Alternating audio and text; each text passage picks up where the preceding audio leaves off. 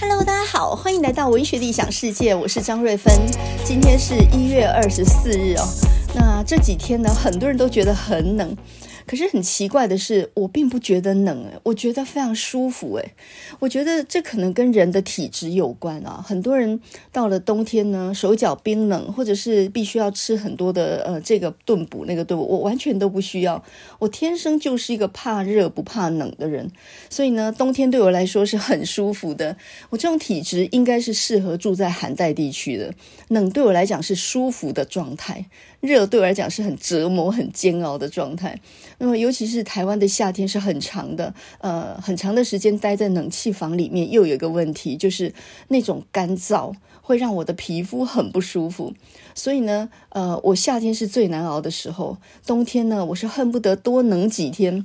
所以我从来不需要一些什么热敷垫或者是什么，还有电暖气那类东西。有一种电暖气长得就跟电风扇一样，然后呢，它就是圆圆的一个。热烘烘这样吹，哦，我觉得我受不了那样的东西。再冷的天气，我都是哦，最多呢就是把窗户稍微关一下，多穿两件衣服，我就很舒服了。你穿个袜子睡觉就非常舒服了。那这种天气呢，我还一大清早就帽子戴着，然后呢，最多我已经围着，我还是穿着脚踏车的那种 那种运动衣，然后就是运动裤，照样出去运动啊，走路什么。那我就觉得迎面而来，所有人都穿羽绒衣，把自己包得跟个北极熊一样啊！我我突然发现大家都非常怕冷，不管老中青。所以呢，算是我有特殊体质，我就是适合很冷的天气的人。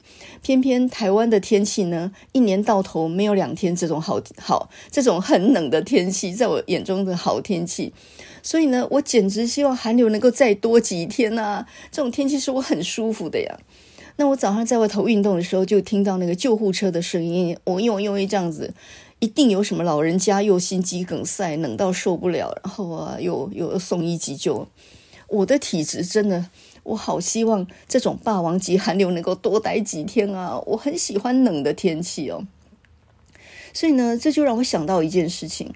上个礼拜我看老高跟小莫他们谈一个问题嘛，就是呢，他他讲到一个问题，就是千万别努力，努力毁一生。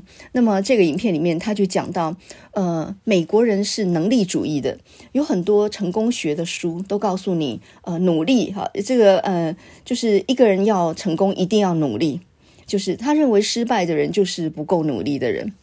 但是呢，根据老高跟小莫他们的说法是，努力就一定会成功吗？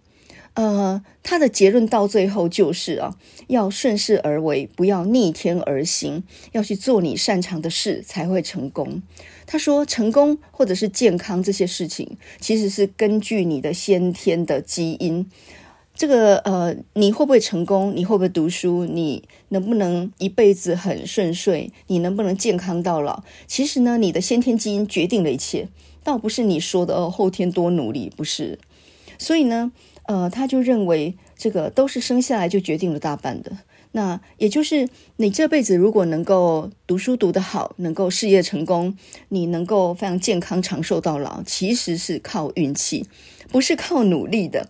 我们很多人认为，哎，我们总是想办法努力养生啊，努力读书啊，努力一定会成功的呀。可是我看完老高的影片以后，我赞成老高的说法。为什么呢？因为我是个教书的人嘛。那我们看过那么多学生，我已经教了快三十届了吧，我快退休了。在这种情况底下呢，我真的相信一句话，那就是，呃，有一句话是这么说的：“读册是半生醒。”我听我妈妈，因为她是小学老师，呃，就是已经退休三十几年的小学老师。她说：“读册是半生醒。”意思就是说呢，读书这件事情不是靠努力的，一半是靠先天的基因。那我刚开始的时候，我不太相信啊，我总觉得读书还是有方法的吧。呃，你找对了目标，或者是用对了方法，你的读书的成绩一定是有能够进步的吧。所以呢。当当老师这个职业的人，他努力的就是想办法挽回颓势嘛。这个小孩可能笨一点，反应慢一点，但是你有办法把他教到进步，这个就是教书的人努力的方向。所以，我们不能够一开始就怀疑啊，这个人没救了啊，这个人再努力也不行。我们不能这样设定嘛。所以，我们一定一开始就设定说，人人皆可教，然后每一个人都是可以进步的。我们一定要设定这样。可是，我教了一辈子书之后，说真的，我必须很遗憾、很抱歉的。说他这是不谁行啊？有的人他没怎么用心哦，他就书读得很好，甚至我觉得科举嘛是不谁行哎，就是考试这也是一种能力，就是他特别会考试这件事情是有的。有的人就是考运不好，他学问不错，也很努力，但是每一次考试他就是失手了。所以考试也有考运啊。所以嗯、呃，这么多年来的教书的经验让我知道，其实运气。比你的努力还要重要，我不得不承认这件事情。那就拿我自己的生平来说好了，呃，我不算是最会念书、考第一名的学生，但是也算是在班上前几名的学生。然后呢，呃，我这辈子很大的一个转折就是考上博士班，因为我原来念完硕士班之后回台中教专科学校，教了几年。照理说这样混下去，终老也是行的嘛。很多人就是这样啊。但是呢，个性上我觉得。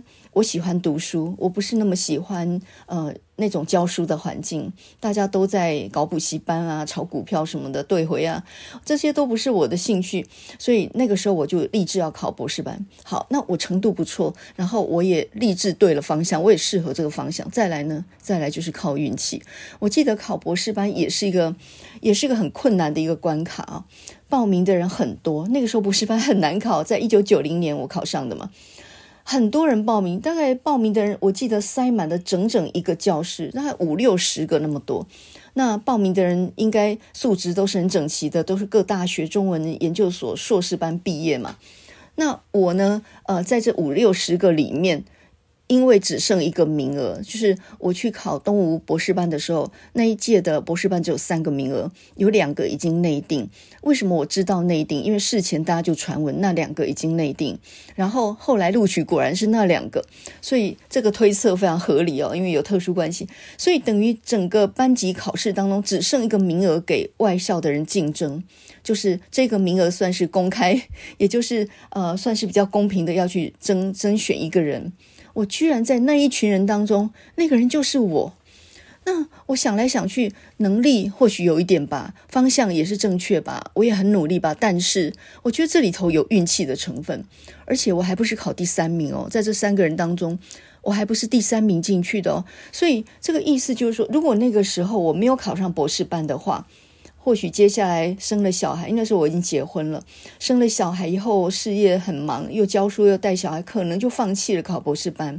所以，如果我第一年没考上的话呢，那我以后就不是在大学教书了，我可能就在专科学校混混到混到退休，混到现在专科学校改制成科大，然后都快要倒了，然后我就是那个被遣散的老师，或者届龄要退休的老师。然后呢，以我的个性，那么不会钻营，我真的人际关系很差，我就是个狗不理没朋友的人，我根本就不会投履历，然后我也没有什么人脉。以我这种个性，当然说不了要跳槽的事情，我根本连找工作恐怕都很困难吧。所以那个时候，要不是博士班一毕业，我就到逢甲去，很顺利的进去。我其实没有什么谋职的本事，我也没有什么人脉。那你看，我教了三十年，我也的确没有跳到任何一个学校去。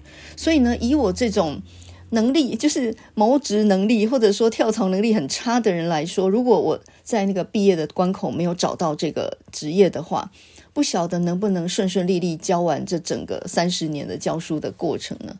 所以呢，我考上博士班也是运气好。我毕业一九九五年毕业，马上找到冯甲这个工作，那也算是运气好，刚好有人引荐。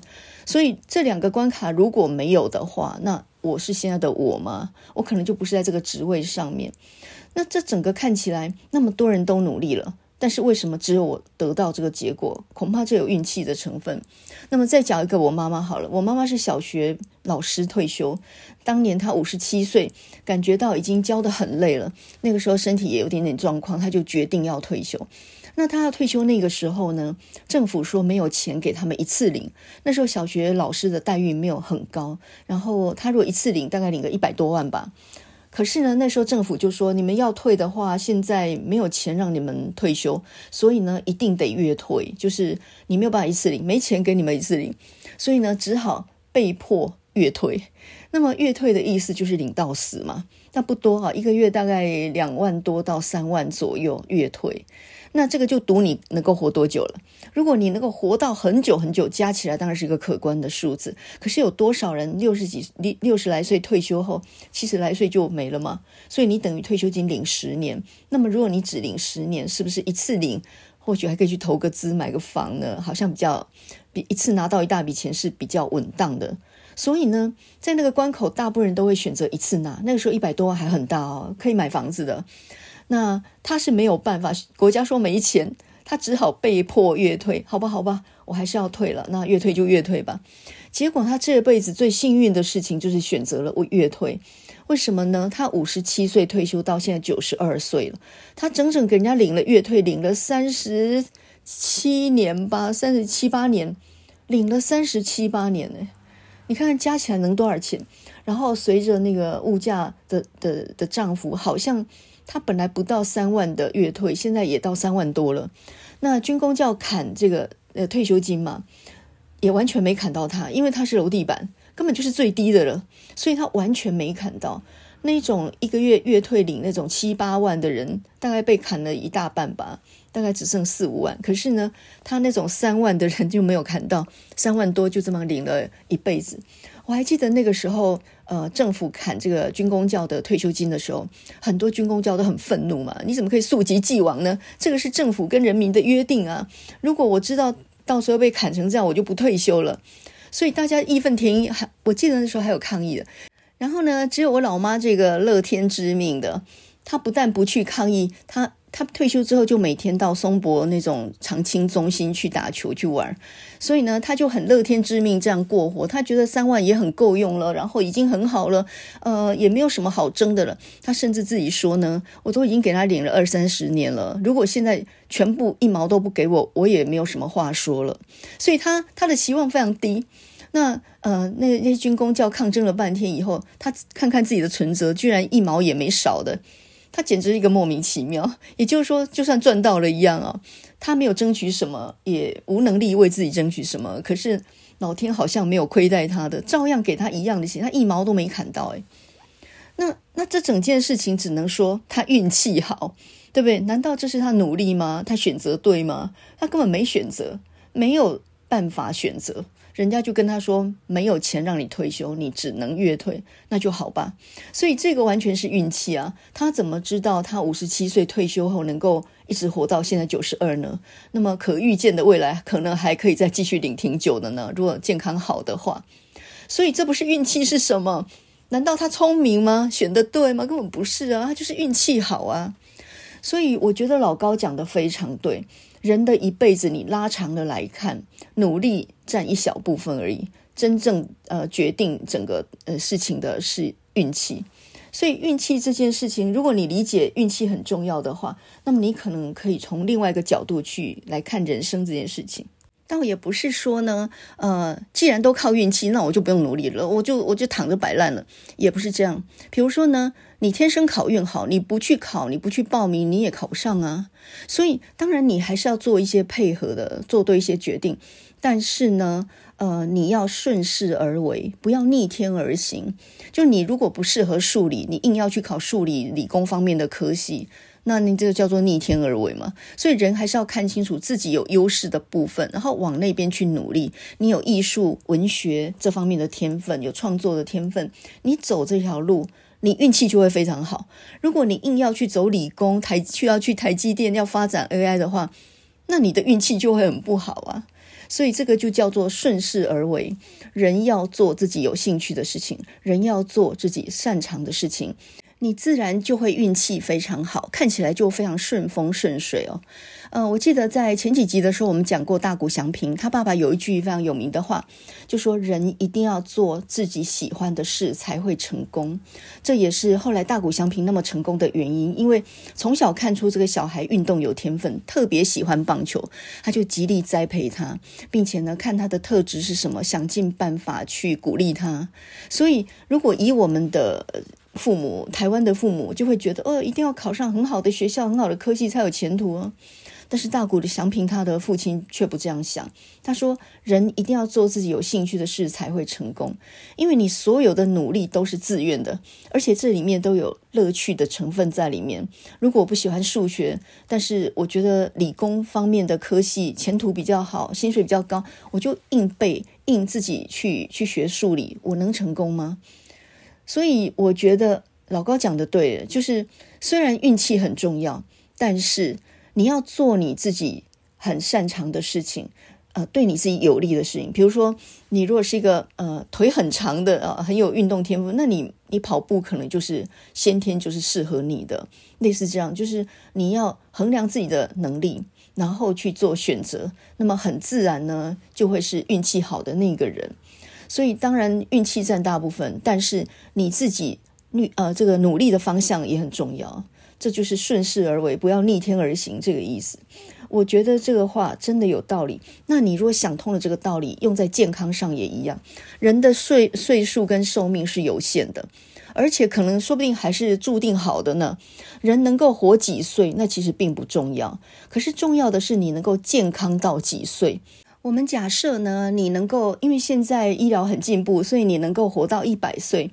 但是呢，你大概七八十岁你就失能了、失智了，就卧床需要人照顾了。然后你躺在床上完全没有行为能力，这样子你要挨二三十年。然后挨到百岁人生，你觉得这难道不是一个悲剧吗？我觉得那种活着根本就不叫活着，很可怜，可能连寻死、想要了结自己的能力都没有，你就被绑在床上，然后强迫灌食啊，让你还死不了。所以重点不是活几岁，重点是你能够健康到几岁。所以当你想通这个道理，那这个呃寿命就不是问题，反而生病才是问题哈。所以呢，有一本书呢，呃，就叫做。死亡不是问题，衰老才是。所以这这本书讲的真的非常好，而且一语中的，就讲出了现在高龄社会的问题。那么像日本，它就是一个比台湾更早高龄化的社会嘛。日本老人非常多，很多老人七八十岁还在职场上面，路上看到的老人也非常的多。台湾，嗯，在可见的未来也会面临到这个状况啊，即将在几年后就步入超高龄社会了。那么到时候呢，社会上的老人会比年轻人多。所以我觉得，呃，柯 P 他讲到一个观念很好，这些老人在以前的观点算老人的六七十岁的人，现在来看都只是壮年，也就是壮世代。那么这些人其实不应该退休，应该继续工作，继续领钱，继续玩，一直到人生的终点。所以退休这个概念，其实我们应该要从我们的观念里抹去了。很多人就觉得，哦，退休之后我就什么都不干，然后我就领一份钱呢，我就躺平过日子。可是呢，其实退休不是个好主意，因为你离开了社会上的连接，然后你你没有跟外界接触以后，人的大脑退化得非常快，所以反而是不要退休才是个好主意。就是你能够一直做事，但是我觉得，呃，六七十岁以后的人，他工作的内容不应该是为了赚钱或成功了，他应该要为自己的兴趣去工作。比如说，呃，我们教书的人在退休前，我们的工作是有责任的，我们要负责学生的功课，要让他们进步，要能够对学校交代。那这些东西都是有责任的，也就是你有很多义务要尽的，要赶时间的，很多事。但是呢，退休之后你还是要继续工作，但是我做的已经不是以前的事了。我可能可以改教别的东西啊，或者我去呃照顾猫猫狗狗的，呃，我去做中途之家，我养花养草的，我去开个烹饪教室啊，一样在教书，在跟人交流，在输出，在在对这个社会付出。但是我做的是没有压力的事，也就是我赚够了钱，我够钱生活，不用再为钱奔忙了，我不为钱工作了。那这个。才叫做真正的老后生活。所以，好的老后生活其实并不是继续做以前的工作，而应该是换一个轻松、没有压力，但是对社会又有贡献的工作。那你如果能够无缝接轨的话，就是你在退休前已经安排好了这个事情的话，那就非常愉快啊。我做的事是我喜欢的。没有什么收入，但是我开心啊，而且我能够一方面学习东西，所以我觉得做 podcaster 或者是做 YouTuber 或者是做各种自媒体、写部落格、脸书都好，这种都是跟外界产生的连接，然后都影响别人嘛。所以我觉得，嗯，观念上来说，你要知道，就是没有退休这个观念，应该不要有退休这个观念，应该是转换另外一个第第二人生哈，或第三人生这样的观念。那刚刚我们讲到呢，健康或者长寿，这个是先天基因决定的，不是可以努力的哦。那也就是说，一个人是不是能够健康到老，其实运气占很大成分。就像我一开始说，我不怕冷，我天生体质就不怕冷啊？难道是我自己锻炼自己不怕冷吗？我每天去洗冰水澡，让自己不怕冷？不是，我先天就不怕冷。那有的人先天就是记忆力好一点，有的人就是呃理解的能力，比如说数理方面分析的空间的能力比较好。像我空间能力就非常差，我真的是进去地下停车场我会害怕的，因为我转不出来。那有这种障碍的人应该不多。我看学校的地下停车场里面没有人有这个障碍，可是我自己我就闷着头在那里打转，就好像迷宫里的老鼠一样。我又不能跟人家承认说我真的有这种方向认知的障碍。我每次从那个电梯下来，我就搞不清出口在哪里。然后我进进得了停车场，我常常摸不出那个出口方向在哪里。因为有些出口跟入口是同一个同一个车道，然后你搞不好的话，你就很危险。所以我我到地下停车场，我都非常非常害怕，而且我还有那种幽闭恐惧症，就进到地下停车场，我我总有个感觉是上头快要压下来的那种那种窒息感，所以这可能是幽闭恐惧。我如果被关在一个没有窗户的房间里的话，我恐怕会会会有恐慌症，所以我的方向感不好，然后我怕一个一个幽闭恐惧那种状态，只要没有窗我都很不安，所以每一个人体质不太一样哦。那么，呃，最近呢，这个我老妈来台中这件事情，哇，真的把我整得够惨。那么，我老妈已经九十二岁了，她呃，在十月的时候，她摔倒开刀嘛，大腿骨开刀。然后出院之后呢，来台中这边，就是我这边住了一个月。那个时候我正在学习当中哦，所以把我搞得很惨。那呃，一个月复健的成果不错，他拄着拐杖勉强能走了。然后我姐就把他接回台南，我姐照顾他。可是最近我姐也摔伤了，所以呢，只好把我老妈又送到我这里来。那我现在因为寒假的关系，我稍微比较有点空，所以呢，现在就。我来呃接手所有他的照顾的事情。那我老妈因为年纪大了，她听力障碍越来越严重，她越来越听不见了。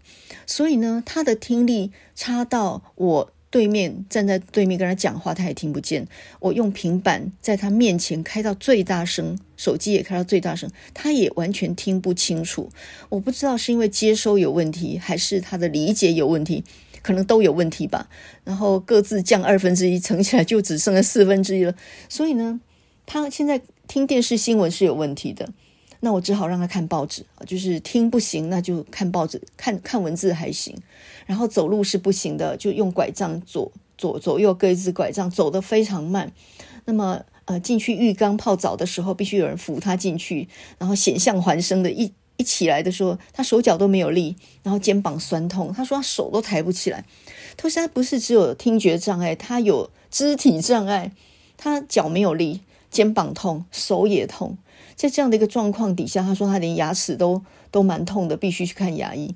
所以一个老人就是他没有重大疾病，比如说癌症或心脏病那种，但是他就是哪哪都不方便了，腿脚也不方便，然后听力也不方，那什么都不方便了。那么照顾一个这样的老人，照顾了一个礼拜之后，我的脑袋已经变成浆糊一样的了。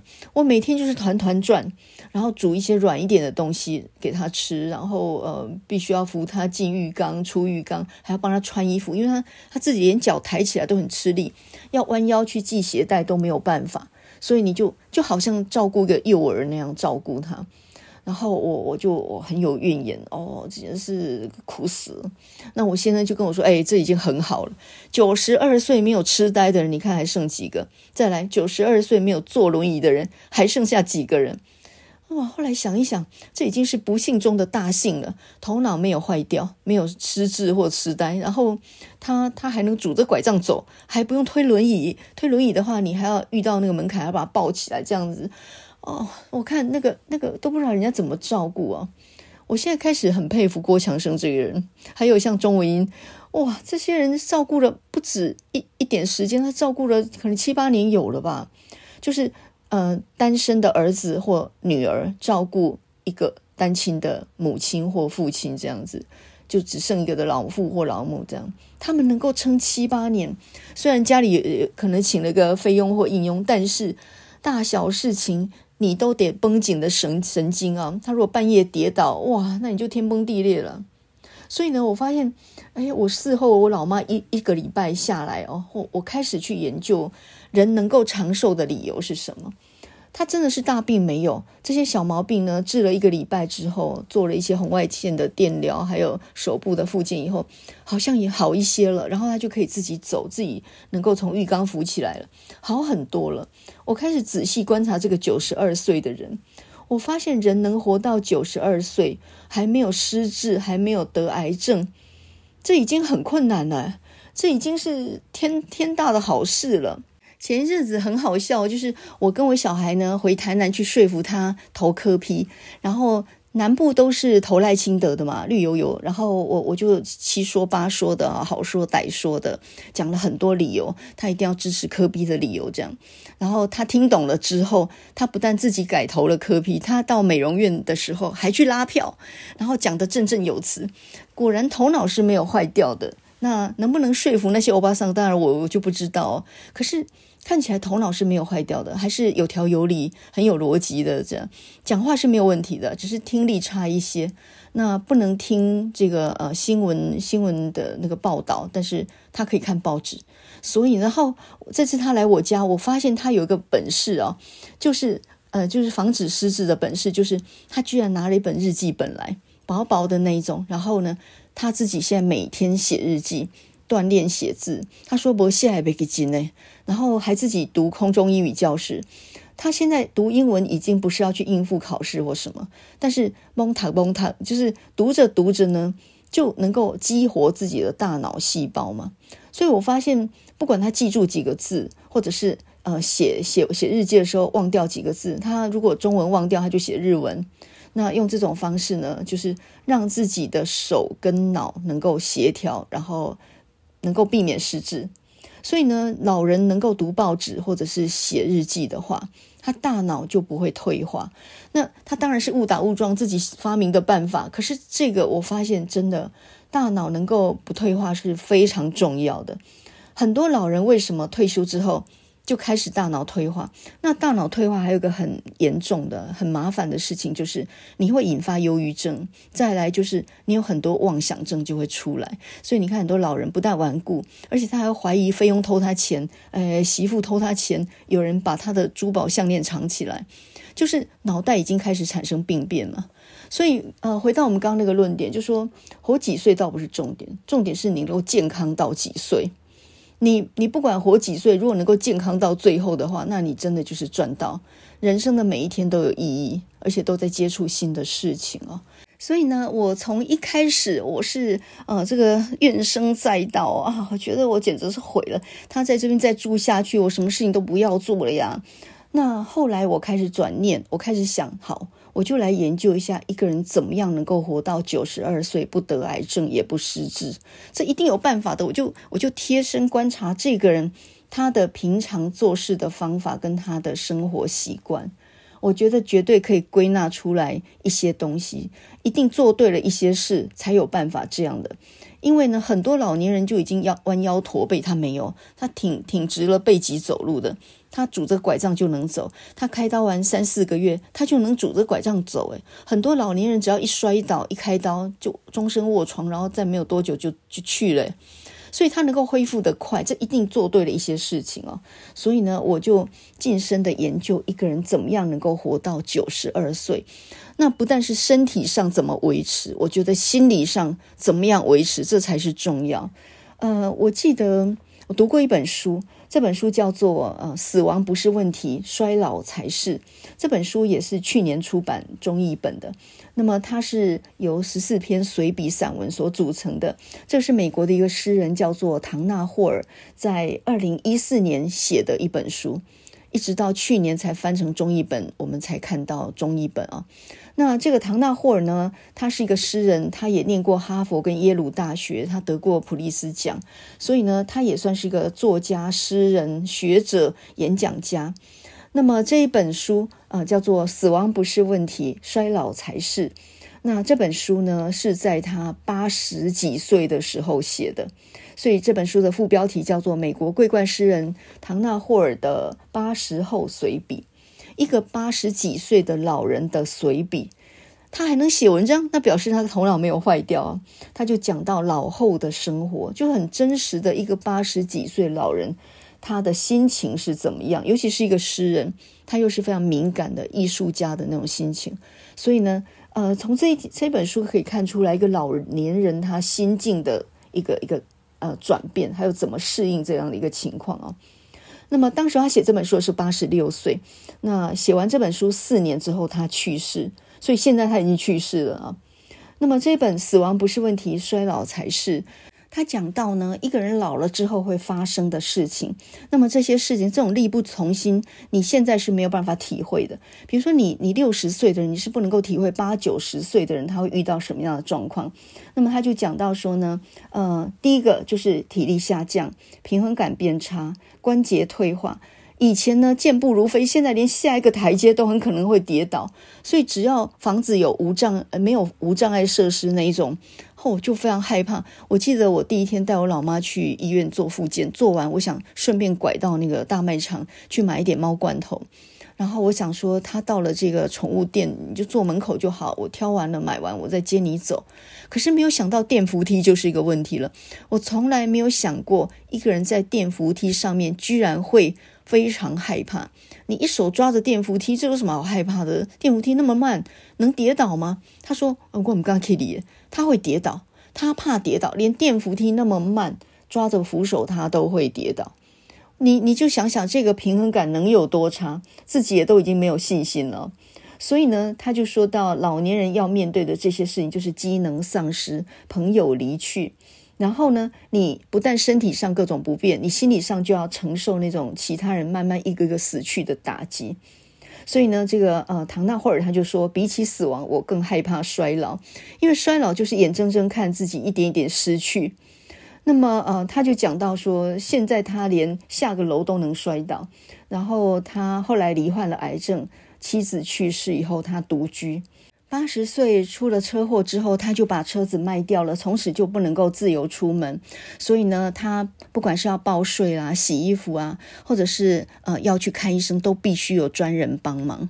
所以自己已经是没有办法独立生活的了。八十岁以上的人，大概没有儿女住在旁边，大概就得请那种全职的帮佣啊。所以他说呢，这是很难受的，因为呢，这好像如果死亡是个终点的话，衰老就是整个凌虐的过程，那是一个漫长的煎熬，而且不可逆，就好像在没有门的房子里面打转出不去，而且你要承受那种逐渐不被记得，你慢慢被人遗忘，也没有人认为你重要，这样的一种呃你的存在感的丧失啊。他说呢，整个老年生活到最后就只剩下忍受。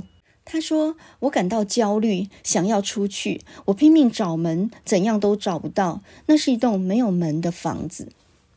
那我看了他的诗句以后，我真正稍微感受到一个人逐渐失去对自己的身体一点一点失去的能力，还有亲朋好友一个一个死去这样的一个过程啊，身体跟心理上都一。一点一点在受打击，那么就像我妈妈说吧，她说她是台南师范毕业的，都是教教小学退休的人。那刚开始呢，大家还呃聚会同学会，刚开始的时候有个热心的班长就号召大家每一年聚一次，然后这种忘年会呢，一开始的时候坐满两两大桌人。后来慢慢的呢，成了一桌。后来你一桌都坐不满了，你一个你一个桌子五六个人都坐不满。后来连这个班长都去世，我就问他说：“那你现在那个台南师范那个同班同学还剩谁？”他说：“只剩他一个。”那亲友就不要讲了啊，很多晚辈都都已经比我妈先走了。我不知道那是什么心情，我们还没有到那个状况，可能不知道那个心情，但是应该是可以想象，那是一个很难忍受的过程哦。很多人只想到老了以后身体上很难忍受各种病痛，可是心理上呢？所以如果你没有一点豁达，我觉得很困难，心理上很困难的。所以我在跟我妈妈相处的过程里面。呃，我就把我的埋怨呢，慢慢转换成观察的力量。我很想知道一个人怎么样能够活到九十二岁，还没有失能。他现在只是肩膀酸痛一点，脚走路稍微不方便，头脑可好着的呢。所以我我我在想，他还怎么样能够弹钢琴？他还可以弹钢琴呢，看得懂曲谱，还能弹钢琴，只是双手有一点不听使唤。当然不像年轻的时候那么有力了，但是还是可以弹钢琴，还能唱歌。嘿，我觉得这种豁达可能也是天生的吧，天生的基因。很多事情，很多惨痛的事情在他旁边发生，各种痛苦，他都是睡一觉醒来就没事了一样。他他忘掉的很快，或者说他记忘健忘。总之，像我这种很认真，然后记忆力又超好的人，我不觉得我能活那么久。你太认真，然后你的痛苦维持太深。有个人得罪你，你就记他一辈子，这种个性可能不好吧？还有太急躁，很多事情第一时间就忍受不住了。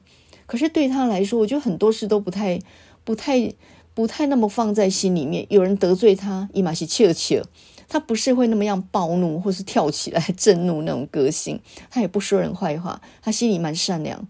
你可以说伊玛就能见，人家如果欺负他，他也无能为力，他只能忍让，没有错啊。可是我觉得可能就是这样的人很柔韧，看起来被打击或者说被欺负，但他永远不倒啊。那反而是那一种很硬的人，这个很容易很容易折断嘛。所以个性也是先天的，就是个性比较柔软的人，比较呃乐天知命的，比较能够顺应时变的这种人，比较能存活的久。不然你每件事都伤心，那你不是那你能活多久啊？那我爸爸在的时候，爸个性强，所以他处处忍让他，什么都让他。我那时候看我爸妈吵架的时候，呃，他总是说：“后来后来弄你爹了。”不管我爸对不对，他总是这句话啊。后来后来胜利爹了，胜利爹。我在旁边看，我想说，这个人有没有一点女权意识啊？你有没有对错观念啊？明明就是你对，那你还认认错？你还认错？那你是一点个性都没有，太懦弱了，这太懦弱了。我就不是这种个性。可是我后来发现，吵架的时候没有什么对错哈，你吵赢了，但是却输了感情，所以他忍让到最后，我爸把房子都写他的名字，诶诶，这才是真的赚到哦。也就是说，忍让一时，然后呢，你反而得到对方的永久的信任。所以这个得失输赢很难说。就像我刚刚说，他那个退休金明明就是无能为力，人家要他越退，他只好只好越退。可是没有想到越退真正是救了他一命，因为他不知道他能活那么久，然后现在是可以领到死的耶。他看事情很豁达了，就是没有占到便宜，嗯、或者说吃了别人一点亏，他也不是怎么很在意啊，这损失就损失了吧，是是这种心态。所以我觉得或许这应该要学吧，因为呢，你越聪明越计较，很可能不但没有什么好处，而且很可能自己是。会伤害自己的身体的。那听力有障碍固然很惨，好像什么都听不清楚，这真的是一种很大的障碍。他他因为这个听障都已经领到残障卡了呢。但是呢，这个世界乱七八糟的声音很多，包括那种喇叭的噪音，各式各样的噪音，听不见倒是好像过滤掉杂音一样，也没啥不好。感觉上就是你要豁达一点去想，每件事情都有它的好处。我们我们耳朵很利的人，啥事都听见，真的也很心烦意乱啊。所以遇到什么事情，你就要往好处想。我觉得这个又是一种心态的问题。另外呢，我发现他什么都吃，他不忌口。诶，很多老人就说哦，胆固醇太高不能吃肉哦，这个蛋糕太甜这不能吃。我发现他什么都吃。然后他来了几天，因为我晚餐不吃嘛，我做一六八，所以晚餐自然也不煮。那他坚持他晚餐不吃一点不行，所以就把汤热热啊，弄一点简单的给他吃。那么他看着我一六八在那儿，他就有点嗤之以鼻，为什么要做一六八？太瘦不好，他他就这么说啊，你应该多吃一点这样。那我的感觉就是。我从他身上，我也感觉到，我们有时候自己管束自己太多，比如说不烟不酒啊，不能吃油啊，不能吃糖啊，不能吃这个，不能吃那个啊，对身体不好。其实这个观念也是错的。那种真正活得很长寿的人，他又吃肉又喝酒，他什么都吃，他也吃甜的东西。我觉得吃东西，呃，其实我最近看一本书，他讲得非常好哦。他说呢，老人要多吃肉，而且不要忌口，不要去一定不吃那种高油、高糖、高盐的东西。很多人就认为说，年纪大了不能吃高油、高糖、高盐，这些都不好的。可是这本书呢，叫做《杏林人生七十开始》，这是一个日本的一个高龄医学的权威，叫做和田秀树他写的，就是去年二零二三年在商周出版社出版的。那么这个医生本身是精神科的，然后他专攻高龄医学。那日本是一个很高龄的社会嘛，所以他们对高龄学是有研究的，就说对于老人的贴身照顾跟研研究，他们是有一套的。那么他就说到呢，这本书叫《杏林人生七十开始》，我们以前认为七十古来稀，就是我七十岁就很老了的。但是他说呢，七十才开始呢，七十这个数字呢，其实是一个健康的分水岭啊。那么七十岁的人，如果你能够在七十岁的时候保持一个好的健康习惯，并且没有重大疾病的话，那你能够活到很很老而且很健康的可能性就大为提升。那这里头它有几个重点嘛？他就说，现代的七十岁跟以前的七十岁的概念完全不一样。以前经过战乱，然后嗯，传染病没有控制好，加上这个嗯物质的供给不好。营养普遍差，所以以前的七十岁那都已经牙齿都掉光了，然后牙头发都掉光，然后就是一个弯腰驼背一个老人，就是非常老、即将死亡的一个人。但是现在七十岁，因为营养也好，然后早年的时候呢，也养成了好的运动习惯，所以现在七十岁的人勇强强、一尾活龙，还是活蹦乱跳。呃，在社会上很活跃的人非常多啊，所以呢，他说现在的七十岁跟以前的五六十岁的人差不多啊。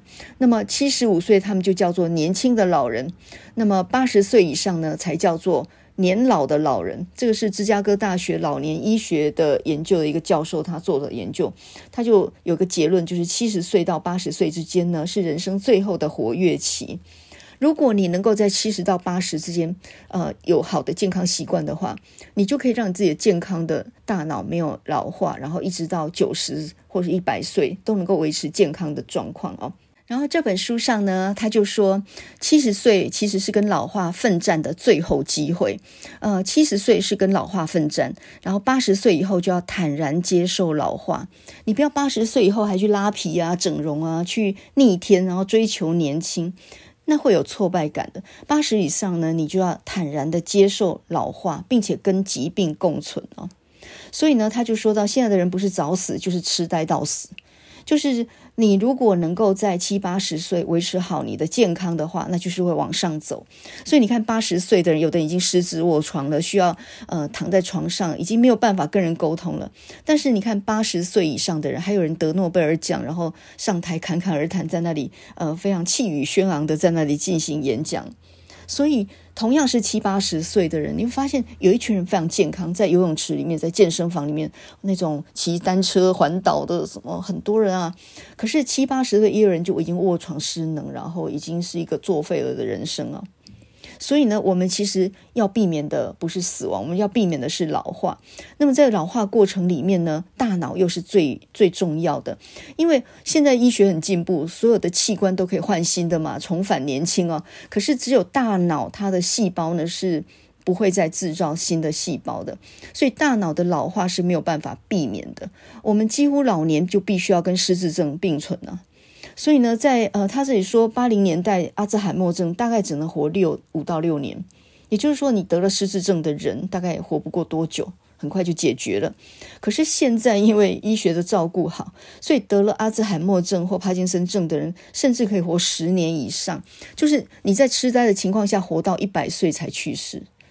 哦，我想起来，我就觉得这真的不是不是一个好事诶。那是多可怜，而且你拖累了家人，可能旁边的人整个被你拖累。所以这本书最重要的几个观念就是：七十岁是人生健康的分水岭。这个时候，若你能维持身体的健康，维持大脑不老化的话，那你就会有一个很好的老后生活。那么，另外就是呢，你千万不能够萌生退休的念头，你也不可以把驾照交还回去，因为一个人只要不会开车的话，你就会很少出门。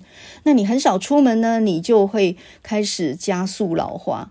那另外就是呢，要吃肉，不要吃素，因为呢，呃，很多老年的概念就是说，老老了瘦一点比较好，不然胆固醇过高啊、三高啊这些都不好，所以要少油少盐。嗯、但是呢，这个呃，和田秀树这一本《杏林人生七十开始》，他就说到，老人宁可胖一点，而不要瘦一点。也就是你要吃肉，你不能以素食吃蔬菜来作为你主要的饮食，因为这样是不够的啊。那么这种吃菜为主的饮食，对身体的问题就出现在你的血清素呢会下降。那么血清素呢是大脑里面的一种神经传导物质嘛。所以呢，呃，你的幸福感会大为减少，然后慢慢的就导致忧郁症。啊，我们讲白一点，就是说，如果你不能吃你喜欢的东西的话，你会觉得活着要干什么？你一直抑制抑制自己的饮食，不能喝酒，不能吃甜甜点，你也不能够吃盐的东西哦，这个东西太油。那么，当你这样想的时候，你人生的快乐就没有了。所以我，我大伯是医生，他他每次在那种宴席当中，这个婚宴的时候，然后一一群老人，然后看着那么丰盛的菜上来，然后大家都你看我，我看你，而且在座当中有医生在，这个那个肉看起来那么好吃，谁敢去夹呀？可是呢，我我大伯都第一个说啊，夹细夹细，忙西伯夹，我就觉得很好笑啊。医生自己动筷子，那个呃，就是台南不是有一道很有名的安金米糕吗？哇，那个胆固醇很高，当然很好吃。他自己先夹，就说嚼细嚼细，忙西伯夹。那么这句话其实就这个意思哦，就是如果你吃的是以蔬菜为主的饮食，其实对身体是不好的，因为你的幸福感会减少嘛。所以呢，我看我老妈这样三餐照吃，什么都不忌口。我开始在想，我的一六八要不要停止了？那么严格的执行不吃晚餐已经两年了。我的确我腰瘦了一圈，可是我也的确脸上呢稍微皮松肉垮一点，那个脸呢那个皮稍微松了一点。但是这个人太瘦，会看起来有点老态或憔悴，所以我现在开始也想，是不是年老了之后胖一点点比瘦好一点点呢？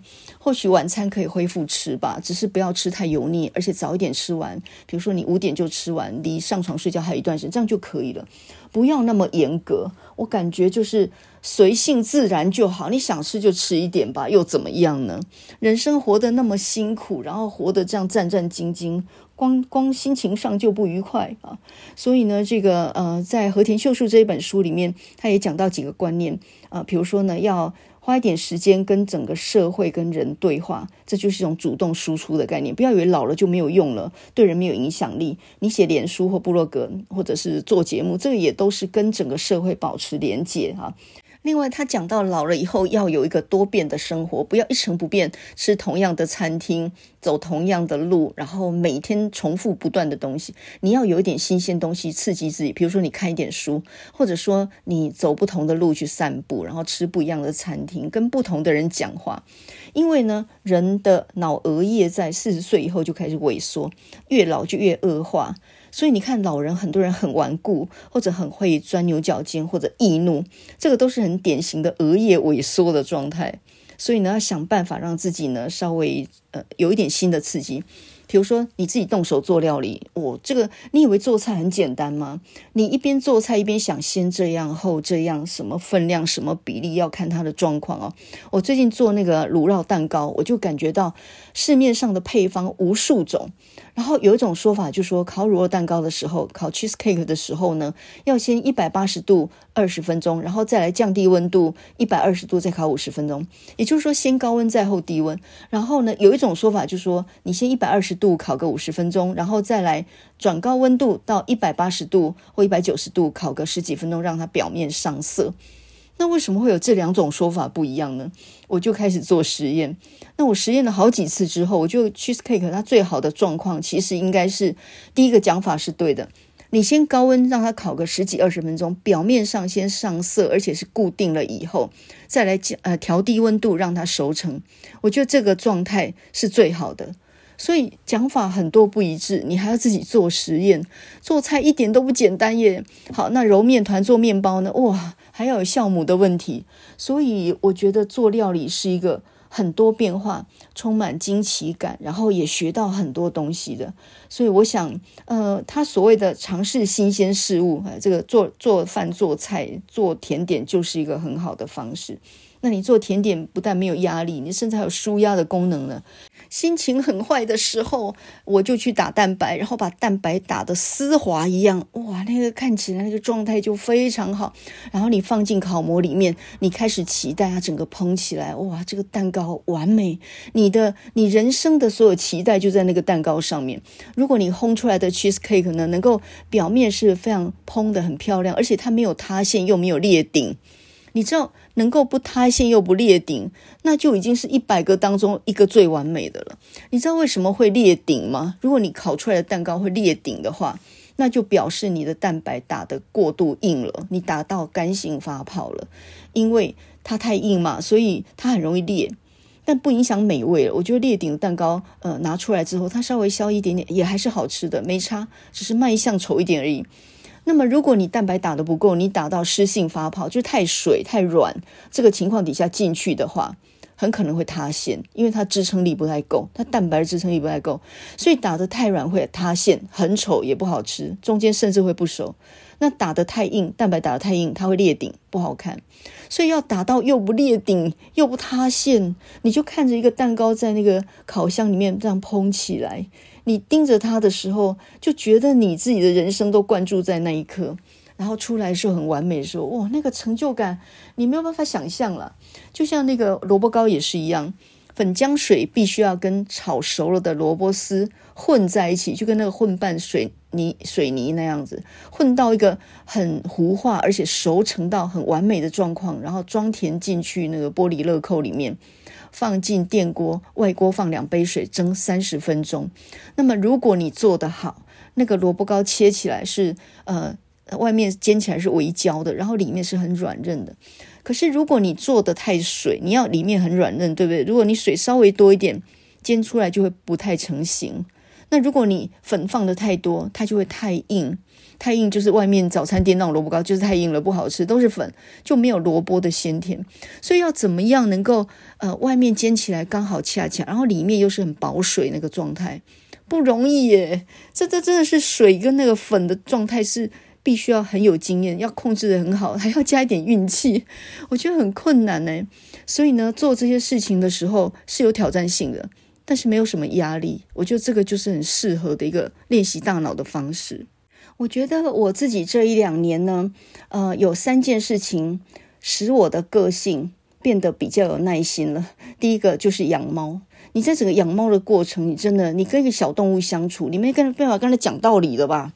哎，你只能顺着它，然后摸清楚它的个性，跟它相处，然后就会感觉到，呃，这猫也很可爱，很有很有乐趣。它跟你开始有很多默契，那是很可爱的。那第二个呢，就是做做甜点。做甜点，光是那个蛋糕呢，怎么做都搞不定，那个状态会有挫败。可是当你摸索到诀窍以后，哇，真的是很有乐趣。这里面千变万化，啥事都有。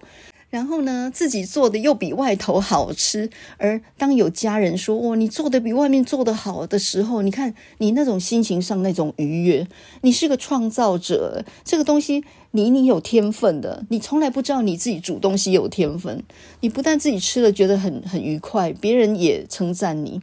所以其实呢，呃，这个烘蛋糕这件事情是我第二件了，磨练了我的个性。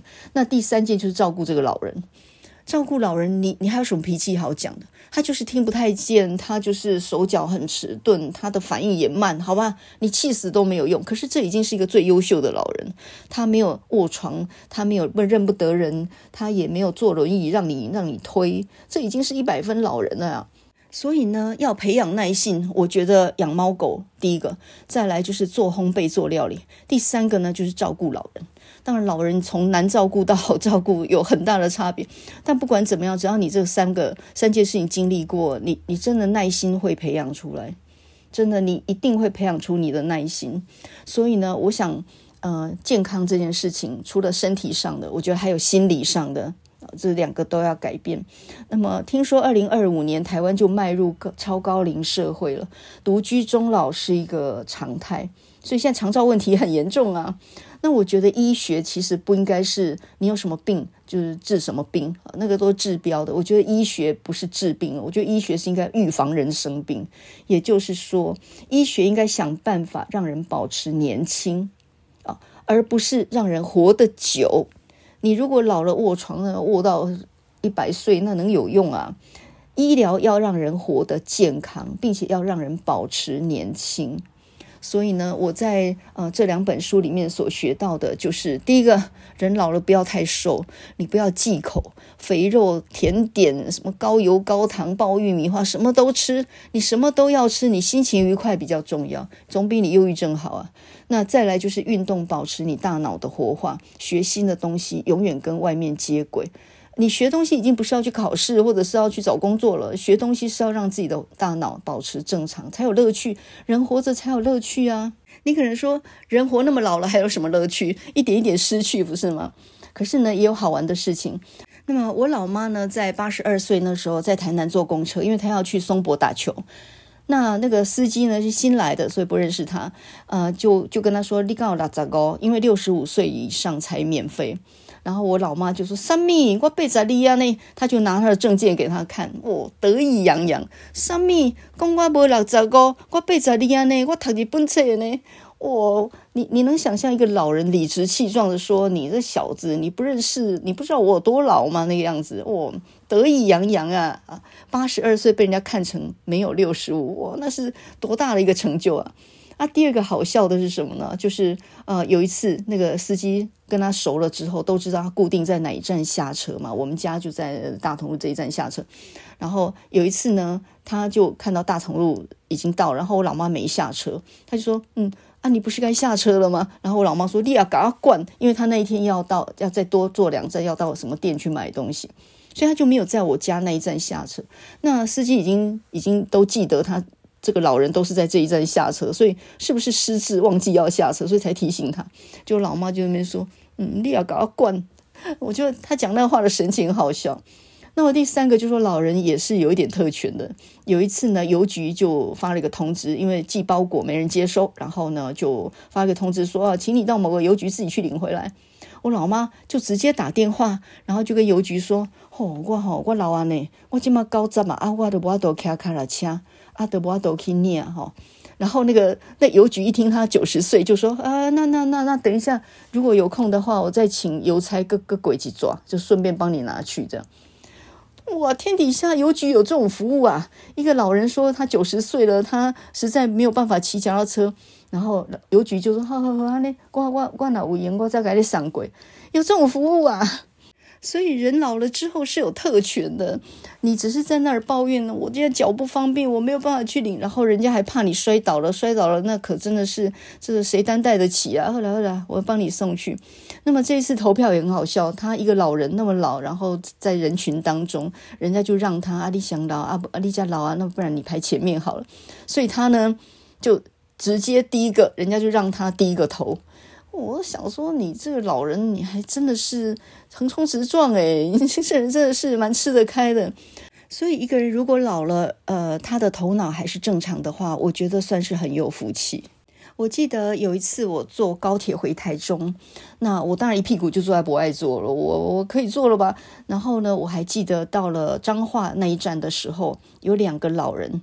呃，大概都九十几岁了，那有有他们的那个子女扶扶上来，这两个老人一出现在车厢口，站围围的，连站都站不稳，整个车厢大概半个车厢都站起来，没有人敢再坐了，全部不爱坐上面的也都站起来，没有人老得过他们，所以呢，没有人敢再坐下，每一个人都说啊，你来这家，你来这家，所以其实老而健康是福气，那我觉得也是值得努力的方向。所以呢，总结我老妈能够活到九十二岁的原因，第一个，她本来就是念书、呃教书的人，所以呢，一直到老，她都有看报纸、写日记这些习惯。那第二个就是，她本来就是桌球选手，她在那念书的时候，曾经得到教职员的什么桌球冠军啊，那个奖杯还在那个钢琴上面。她还会弹钢琴，呃，当小学老师，她本来就就学过钢琴，那。学音乐这个事情也是也是有助于激活大脑的，所以呢，这几个底子大概就奠定他后面的一个，因为你你早年有这个习惯，后面要保持就容易了。有运动习惯，有阅读习惯，还能弹钢琴，这几个。那再来呢，就是心情上他比较豁达一点，他这个人不记恨。前天才跟他吵完架，第二天还有点担心他记恨呢，第二天跟没事人一样啊，所以这是个性的问题。呃，他看起来很软弱，但事实上就是很很容易活存活。所以呢，这种乐天知命啊，我觉得很知足这种个性啊，这个也是一个先天，我觉得这也是一个先天基因的这样的一个状态。那因为因为他有健康底子，他的骨质密度不错，所以跌倒开完刀，他三个月就能够走路，自己拄着拐杖，那照顾上就稍微方便一点。那你天天走出去动一动，又晒太阳，这不是全部都是正向的吗？所以呢，这个也是啊，就是你有这个好的骨本，然后你就容易出去运动，出去运动就能够让自己不要心情陷入忧郁。另外就是他什么都吃，他营养很好，每个东西都吃少量，那呃加起来其实饭量也不错。所以我现在也开始不做一六八了，我也晚上也吃一点啊，也陪他吃一点。那再来呢，就是他经济是稳定的，他有月退金，虽然不多呢，也够他生活。所以老人有个老房子，有月退，我觉得这也是蛮重要的啊。那么总共加起来，我觉得心情上豁达，个性开朗一点，容易想得开，然后你经济上是稳定的，还有你有运动习惯，我觉得就这样。那子女呢，能撑的撑一点，我觉得多少就是帮忙。这个我想就是一个人能够活到九十二岁，而且还算健康的一个理由。那说到我自己呢，我可能基因上也遗传了我老妈的，因为听人说啊，听人说，呃，立腺体是遗传自母亲那边的，所以妈妈那边只要身强体健啊，这个儿女都比较容易身体好。有有比较健康的趋向，所以我至少健康跟运动是遗传他的。另外，我很喜欢阅读，我就不断喜欢读新的书。我不那么好交朋友，但是我很喜欢读书，这个也是我觉得大脑比较不会退化的原因。呃，有一本书很多人都读过嘛，就是最后十四堂星期二的课。那么这个课呢，是一个新闻记者他去访问他以前的老师，那个老师得了渐冻症，即将步入死亡，也就是生命只剩下没有多久的时间。然后这个新闻记者就去访问老师，我记得问他很多问题，里面有一题是你羡慕年轻人吗？那个老师即将死去，这个老人他回答他的，他是说。呃，我不羡慕年轻人。当然，你们年轻力壮，有各种可能是值得欣羡的。可是呢，你们所经历的事情，我都经历过。而且，年轻人，比如说念书、找工作，各种困难，这些失恋的痛苦，这些我也都经历过。那个过程，我实在也不想再来一次了。所以，没有什么好羡慕的。这本书这个环节，我记得很清楚啊。呃，你以为老年人一定羡慕年轻人吗？你现在叫我叫我再去考一次学测，你叫我再带一次小孩，哇，叫我再再在那里很辛苦的存钱买第一栋房子，我觉得好累啊。所以应该这么说啊，无论什么年纪，你都应该喜欢现在的你自己。现在这个年龄一定有有优点也有缺点，呃，你往优点那边去想，你把优点放大十倍来看。你你现在幸运的就是经济状况好一点，也存到钱，也买到房子了。你工作上面的经历很丰富，所以应付起来比年轻人简单多啦。我们现在教书，那都已经非常驾轻就熟了。刚开始教书的时候，我累到又不行，什么事情都控制不好。所以我觉得经历也是一个很很有优势的地方。你很轻松就可以把一件事做得很好。那这些都是累积来的，都是岁月的淬炼来的。所以，呃，中老年人有比较轻松的地方。那我觉得你应该往好处看，不要光是想我现在没有年轻时候那么漂亮了。因为但是你得到了很多。呃，年轻人现在正在奋斗的成果啊，对不对？所以人生到了秋天，到了中年的时候，其实是一个很美好的。你终于可以开始享受一点成果，但是你身体还是很健康的。所以呢，我明天就要再去烘焙行去买呃各式各样烘焙的材料。我最近打算要开始学做面包，因为面包是蛮大的挑战。我现在想来试试看，我觉得这个。这个恐怕不容易，但是我如果实验成功的话，我我觉得会有信心哦。所以呢，呃，我现在还是天气那么冷，我还是每天早上呢去运动，然后运动的时候就戴着耳机去听那种非常轻快的乐曲哦。那我们今天呢就来听这首 Limbo Rock 凌波舞。这个凌波舞我还记得小的时候我看那个黄俊雄布袋戏就有用这个来做配乐的哦，非常的轻快啊。你听到这首凌波舞，你大概就想起那个综艺节目里头也常常玩这个桥段嘛。那么凌波舞其实它是一种来自于中南美洲千里达的它的一种传统的舞蹈，它就是。呃，跳的人就是一方面你身体往后仰，一方面用跳的方式穿过那个逐逐逐渐降低的杆子，那个杆子一碰就掉，然后呢从高一直到低，所以大家就挑战自己下腰，就是你的筋骨软 Q 的程度。那么这种凌波舞呢，听说世界纪录最低可以是到那个杆子离地只有六英寸，也就是十五公分。我真的不知道十五公分是什么样的人能够穿得过去，而且身体的部位不能够碰到地上。那呃，这几乎要有软骨功了吧？那么这一首《Limbo Rock》，它这首歌呢，是一九六零年的时候呢，由一个黑人男歌星，他是来自。呃，南南卡卡罗来纳州的，他叫做 Chubby Check。Chubby Check 他其实一九四一年出生，现在也应该算是一个老阿公了吧。他另外有一首歌曲也是在一九六零年，叫做 The Twist，就是妞妞舞。那个时候也掀起了一阵热潮。呃，六零年代是妞妞舞最盛行的时候。那这个 Rainbow Rock 凌波舞，这个后来呢也登上那个美国排行榜的冠军冠军宝座好几年。Chubby Check 也因为这一首 Limbo Rock，所以呢，他得到过一九六二年的最佳摇滚唱片的格莱美奖。那这首歌呢，你只要一听，大概就随着它那种节奏，然后就，我觉得这个是一个运动的时候，不然你你拖地板也行啊，你打扫的时候、洗厕所，这个音乐也非常适合。在很冷的天气，你越是要动起来啊，不管你走路或者是跑步或者运动、做家事都一样啊，就是要让自己的身体维持在一个有动能的状态。所以呢，去买一个耳机，然后戴着耳机听这种音乐去运动一个小时，我觉得这就是健康的基础哦。所以呢，不要管能够活几岁了，我觉得能够健康到几岁，这个才是真正人生的目的吧。所以呢，不管天气多冷，我们都要动起来。那我们现在就来听这首一九六零年 t r a v i c h e c k 他所演唱的《Limbo Rock》林坡舞。那我们先来听原唱的版本，我们再来听几个演奏的版本，也都非常的好听。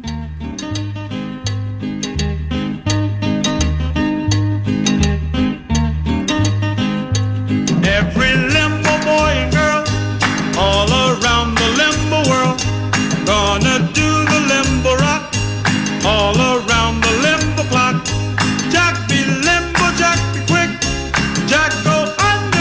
stick all around the limbo clock. Hey, let's do the limbo rock. limbo lower now. Limbo lower now. How low?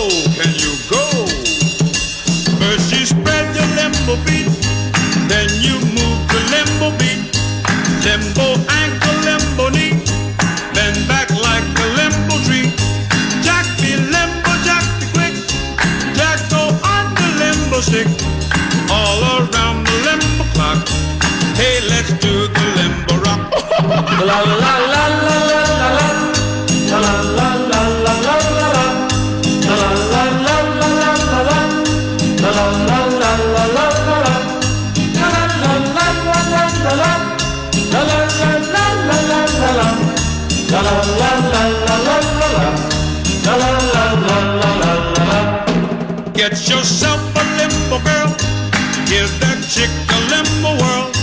There's a limbo moon above. You will fall in limbo love. Jack be limbo, Jack quick. Jack go under limbo stick. All around the limbo clock. Hey, let's do the limbo rock. Don't move that limbo bar. You'll be a limbo star. How low?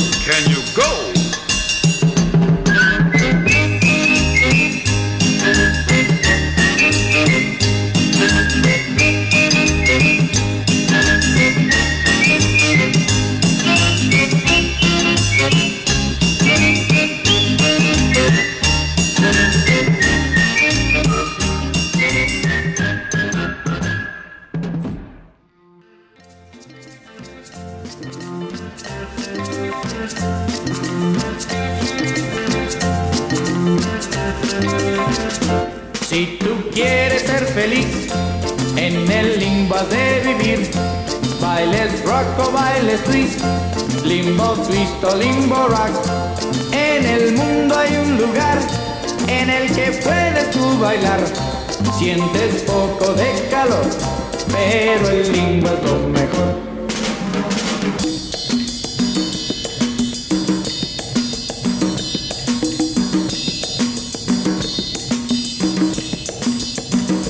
Siempre que puedas bailar y nuevos pasos aprender, te lo voy a agradecer si me los vienes a enseñar.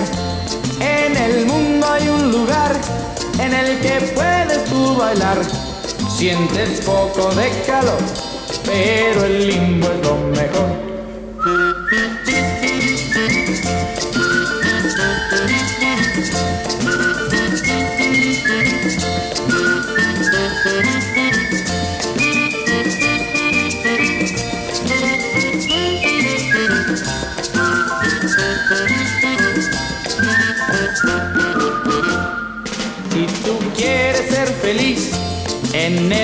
De vivir. Bailes rock o bailes twist, limbo twist o limbo rock. En el mundo hay un lugar en el que puedes tú bailar. Sientes poco de calor, pero el limbo es lo mejor.